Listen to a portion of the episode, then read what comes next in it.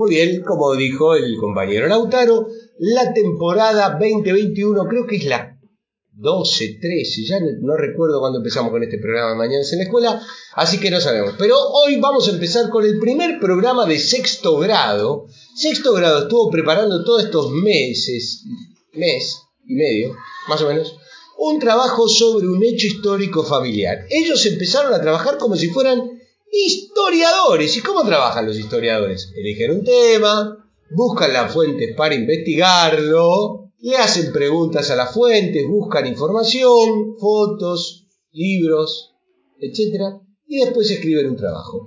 Hoy tenemos, vamos a empezar con dos grandes trabajos que han hecho Lautaro y Florencia.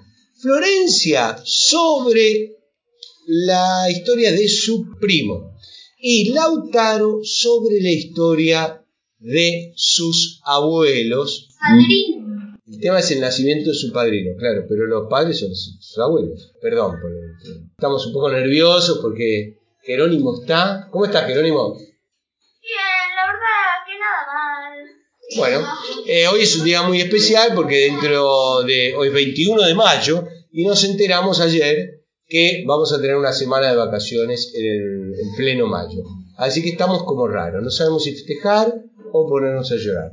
Pero bueno, en eso estamos.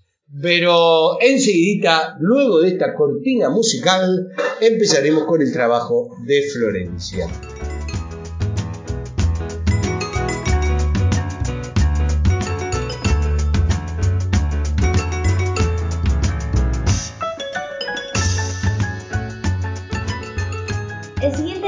Tiene como protagonista a mi primo Benjamín. Hoy 3 de mayo cumple 7 años. Elegí este relato porque me parece intenso y el acontecimiento más importante que surgió en la familia.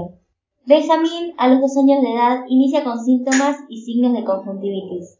Tenía secreción ocular, por lo cual mi tía decide llevarlo al pediatra, y el pediatra le diagnostica conjuntivitis. Pasado un mes, Benjamín continúa con secreciones y ya las gotitas que le estaba colocando mi tía no funcionaban. A los dos meses empieza con un signo que se llama estrabismo, o sea que uno de los dos ojos se le desvía para un costado.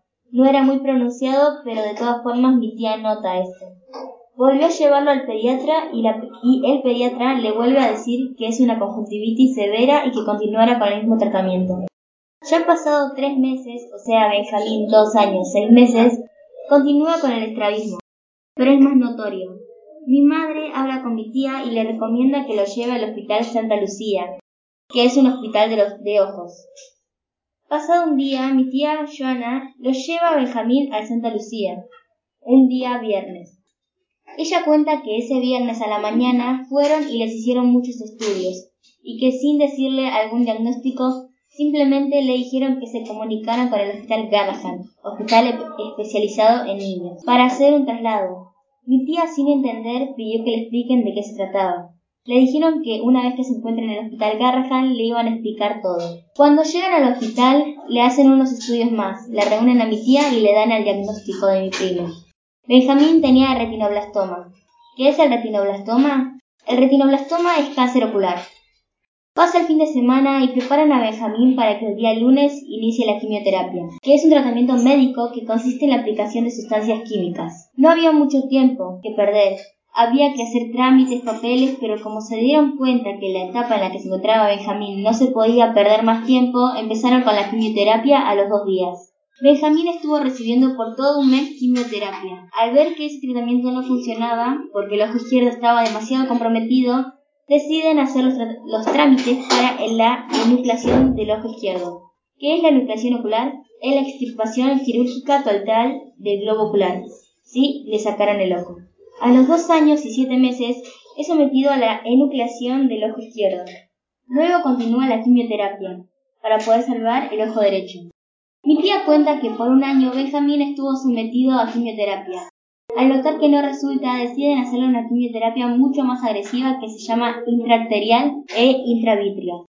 Más allá de que, las quimioterapias fueran muy agresivas, Benjamín siempre era un chico que terminaba, se sentía mal y yo quería salir a jugar. Él sabía lo que le pasaba, pero siempre decía, yo soy fuerte. A los cuatro años, al no quedar otro tipo de solución, los médicos no tenían algún tipo de esperanza. Deciden enuclear el segundo ojo. Los médicos decían que el ojo derecho, el que le quedaba, no veía bien, porque mi tía cuenta que Benjamín solía chocarse con las cosas o ver las cosas medio borrosas, que era lo que él expresaba. Por eso los médicos deciden que para que este tumor o células cancerígenas no llegaran al cerebro u otra parte del cuerpo, lo mejor era sacarlo. Joana, mi tía, dijo que Benjamín salió del quirófano dormido. Y cuando se despierta, Joana estaba al lado de él. Lo primero que dijo fue, Mamá, ¿qué apagó la luz? ¿Por qué está todo oscuro? Hoy con siete años, a pesar de que para Benjamín es toda oscuridad, siempre está con ganas de jugar, siempre trata de hacer todo lo que podría hacer un niño sin esa discapacidad. ¿Cómo cambió esto la familia? Sí, cambió toda nuestra familia. Yo era chica pero veía y me daba cuenta cómo todos se preocupaban por mi tía o por cómo podían ayudarla, ya sea por contención emocional, ya que ella estaba muy devastada, o económicamente. Porque al emitirse un ojo había que poner una prótesis, cosa que no cubría el hospital. Eso lo tenían que comprar ellos y no era muy barato que digamos. Luego para la segunda enucleación para la segunda prótesis también, entre todos juntaron plata en una alcancía para colaborar con mi tía para que pueda comprarle la prótesis a Benjamín. Fue un tiempo en el que veía a mi tía y mi madre tomar mate juntas y de repente verla llorar, verla triste. Y de hecho recuerdo que mi tío, el padre de Benjamín, se había negado que le, le el ojo a Benjamín. Hasta había dicho, si le van a hacer la operación un día jueves, yo el miércoles me lo llevo. No voy a permitir que le hagan eso a mi hijo. Luego de esto mis padres hablaron con él y le dijeron que hacerle la anotación del ojo sería lo mejor, porque de esa manera evitarían que el cáncer llegue a otras partes del cuerpo y que esto no le cueste la vida. Hoy Benjamín asiste a la Escuela 33 Santa Cecilia, una escuela de educación especial para niños ciegos. Tiene cita con su psicóloga para ver cómo se va desenvolviendo en la escuela y ella también tiene contacto con la escuela en la que asiste para ver cómo se lleva con sus compañeros y cómo le va. Cada un año tiene control con su pediatra en el hospital Garrafon. Benja cada 12 meses tiene que tener resonancia. La resonancia magnética de órbitas permite la visualización de las estructuras que hay dentro de las órbitas como el globo ocular y proporciones de los nervios ópticos. Pero lamentablemente antes de que llegue el día del turno, se lo suspenden. Ya van dos años seguidos en los que a Benjamín no le han hecho la resonancia. La resonancia lo hacen más cuando es una urgencia o si el niño está en tratamiento. Como Benja ya está declarado curado y no tiene ningún síntoma, no es prioridad.